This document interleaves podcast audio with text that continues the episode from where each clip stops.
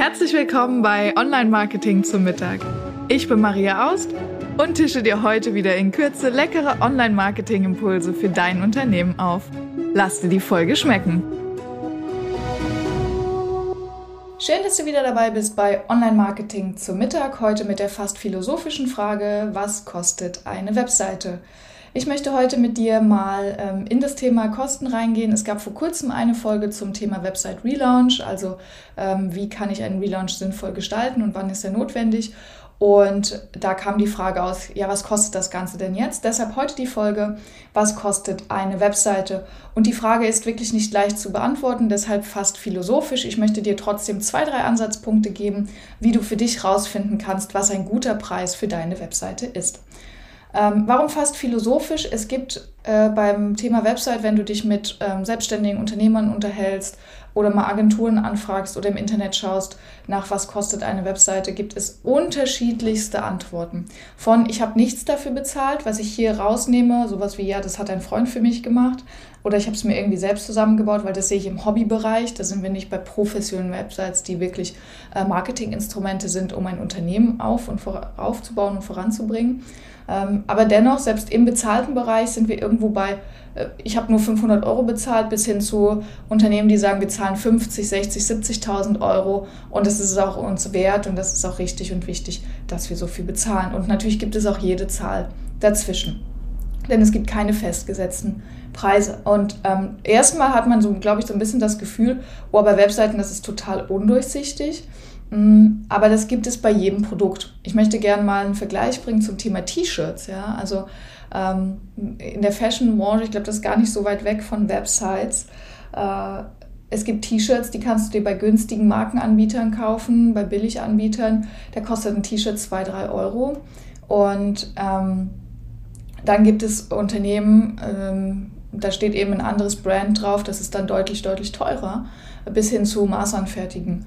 Und der Witz an der Sache ist ja, dass das Billig-Brand plus das ähm, High-Price-Fashion-Brand, oft werden die in der gleichen Fabrik hergestellt, halt mit anderen Materialien, mit ähm, anderen Verarbeitungsmöglichkeiten.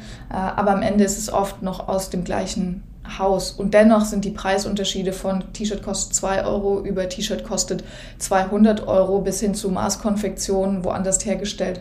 T-Shirt kostet dann vielleicht 3, 4 oder 500 Euro. Und so ähnlich kann man es sich auch bei Websites vorstellen. Ähm, Im Fashion gibt es nochmal einen Unterschied. Es gibt große Brands, wo man relativ schnell weiß, aha, hier wird es günstig und da, aha, hier wird es teuer. Das ist bei Websites ein bisschen schwieriger, ähm, weil natürlich große Brands eine größere Reichweite haben und mehr ähm, Geld und Energie da reinsetzen können, ihre Marke aufzubauen und ihren Kunden zu sagen, okay, hier ist es eher teuer oder hier ist es eher günstig ähm, bei Agenturen oder Freelancern. Du wirst äh, selten den Freelancer Max Mustermann finden, der sagt, ähm, ja, bei mir ist es teuer oder äh, wo man sagt, ah, das ist Max Mustermann, den kenne ich, äh, bei dem ist immer so und so teuer. Also äh, das ist die Reichweite von Freelancern oder auch kleineren Agenturen ist meistens ein bisschen geringer. Es gibt auch bei uns in der Branche ähm, große Werbeagenturen, da ist relativ klar, da kommst du mit 50.000 Euro nicht weit, ja, sowas wie Jung von Matt zum Beispiel ähm, oder Ogilvy, das sind so ganz große Brands, ähm, die dann eben aber auch ganz große Kunden haben.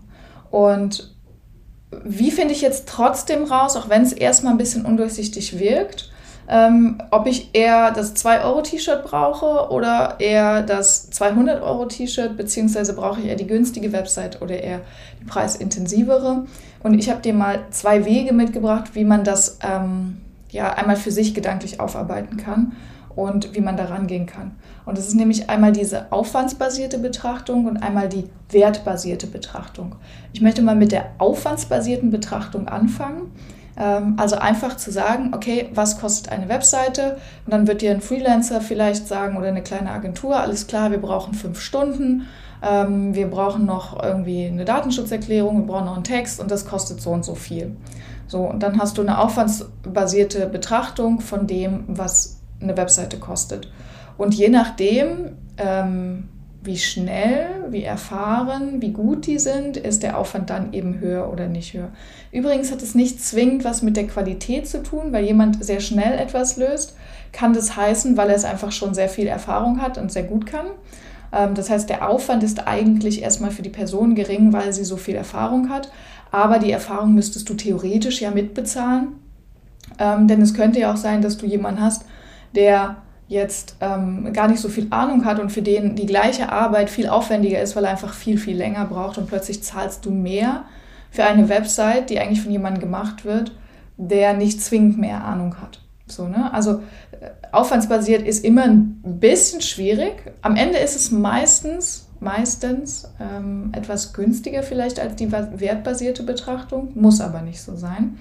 Ähm, du musst nur wissen, bei der aufwandsbasierten Betrachtung kann es halt sein, wenn jemand sagt, sind viele Aufwände, ähm, muss das nicht heißen, weil er so gut ist, sondern es könnte auch heißen, weil derjenige einfach das nicht so schnell kann, weil je besser er wird, umso weniger Aufwand hätte er. Das ist auch immer so ein bisschen das Schwierige, wenn man über Stundensatz abrechnet. Ähm, plus, was da oft passiert, wenn du dann nochmal ähm, zusätzliche Sachen innerhalb des Projektes hast, dann wird es natürlich schnell teurer, wenn du aufwandsbasiert abrechnest. Also sagen wir, ihr startet das Website-Projekt und du merkst, okay, jetzt, während man in der Struktur ist, es braucht aber doch noch drei oder vier Unterseiten. Und da das ja aufwandsbasiert ist, wird es dann plötzlich teurer. Ähm, es kommen also zusätzliche Kosten hinzu. Ähm, das ist erstmal die aufwandsbasierte Betrachtung. Dann gibt es die wertbasierte Betrachtung. Das ist übrigens mein Favorit, aber es gibt natürlich kein richtig oder falsch. Ähm, die wertbasierte Betrachtung geht viel mehr von dir als Kunden aus und verlangt dir ein bisschen mehr Arbeit gedanklich vorher ab, ähm, wird dich aber am Ende wahrscheinlich zufriedener machen, weil du eben genau das bekommst, was du brauchst.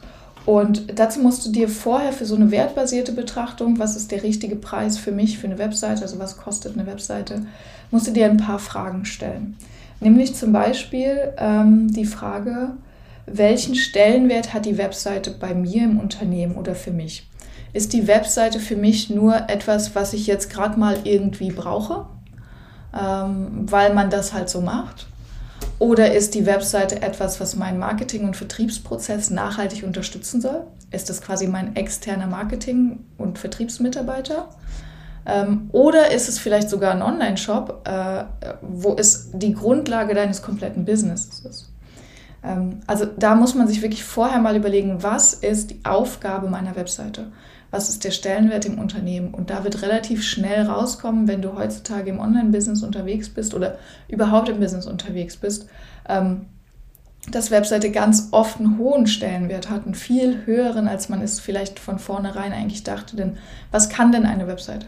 Die kann wichtig sein, wenn du Mitarbeiter brauchst. Im Handwerk zum Beispiel, ähm, im Handel ist das immer wieder ein Thema. Ich höre die ganze Zeit Personalmangel. Ähm, oft ist einfach die Kommunikation schlecht. Was macht denn der Betrieb? Wie ist es denn hier zu arbeiten? Das kann eine Webseite lösen, das Thema Bewerbung.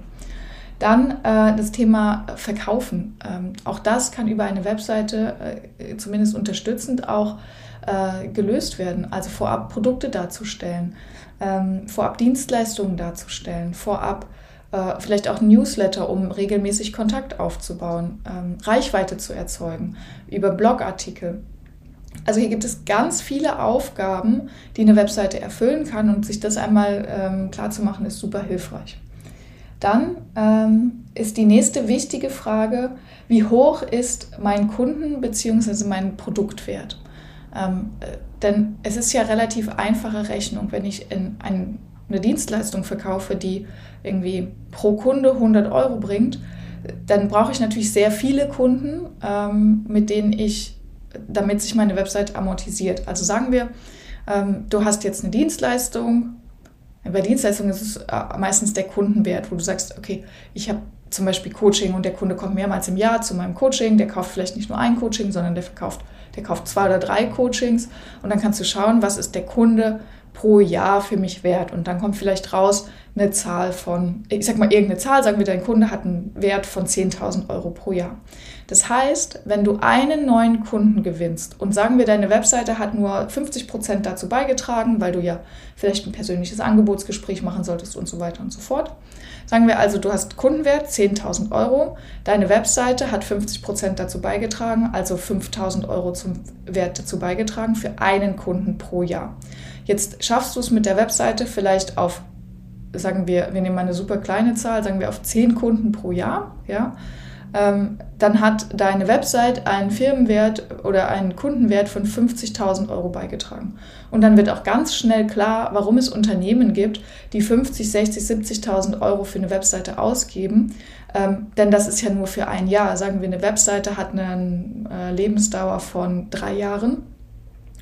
Ähm, dann hast du den Wert von 50.000 Euro, den dein ähm, Unternehmen für die Webseite ausgegeben hat, auf der einen Seite. Und auf der anderen Seite hast du 50.000 Euro, die du jedes Jahr bekommst in diesen drei Jahren, weil deine Webseite dazu beigetragen hat, neue Kunden zu gewinnen. Das heißt, du hast auf der Umsatzseite, auf der anderen Seite 150.000 Euro. Das ist ja aber dann an der Stelle nur der Teil, den die Webseite beigetragen hat. Ist jetzt ein bisschen theoretisch, aber ich glaube, du weißt, was ich meine. Wir können auch ein einfaches Beispiel machen. Ähm, sagen wir, du verkaufst ein Produkt und das kostet 100 Euro und deine Website, ähm, du verkaufst das, das ist vielleicht ein Online-Kurs, du verkaufst den wirklich nur über die Webseite und über deinen E-Mail-Newsletter und über Social Media. Ähm, sagen wir 100 Euro, du verkaufst 1000 Stück im Jahr, dann hast du äh, 10.000 Euro gemacht. Stimmt das? Nee, 100.000 Euro gemacht. Ähm, und dann kannst du dir auch ausrechnen, was ist deine Webseite wert. Und auch da muss man natürlich sagen, eine Webseite, die du für 500 Euro mal eben schnell erstellt bekommen hast, wird natürlich nicht die Leistung bringen wie eine Webseite, die 50.000 Euro und mehr gekostet hat, im besten Fall. Ähm, denn da steckt ja auch wieder, jetzt kommt wieder ein bisschen die Aufwandsbetrachtung dabei, da steckt ja auch Gedanken hinter wie Benutzerführung, ähm, verschiedene Tools wie E-Mail-Newsletter richtig einbinden, Verkaufspsychologie, ähm, richtiges Storytelling und so weiter und so fort. Und das macht ja dann auch wieder den Unterschied dazu. Also auch da überleg dir mal deinen Kundenwert und überleg dir dann mal, wie viel davon trägt deine Webseite dazu bei. Und die dritte Frage, die du stellen solltest, welche Ziele habe ich konkret mit meiner Webseite? Also welche Unternehmensziele habe ich? Das können Umsatzziele sein, das können Anzahl Kunden sein, das kann Reichweitenziele sein, äh, das können Anzahl E-Mail-Eintragungen sein. Also wirklich mal deine Unternehmensziele auf der einen Seite. Was willst du komplett für dein Unternehmen erreichen? Das hast du ja wahrscheinlich. Und dann ähm, deine Marketingziele, Conversion-Ziele, Leads und so weiter und so fort. Mm, und dann auch da mal einen Preis hinterlegen. Und so kommst du relativ leicht für dich auf einen Wert, was deine Webseite kosten darf ähm, und hast auch ein solides Gefühl dafür, kannst deiner Agentur dann auch sagen, das und das wollen wir erreichen, das und das darf es kosten. Und so kommst du transparent auf den Wert deiner Webseite und kannst dir die Frage beantworten, was kostet eine Webseite für mich?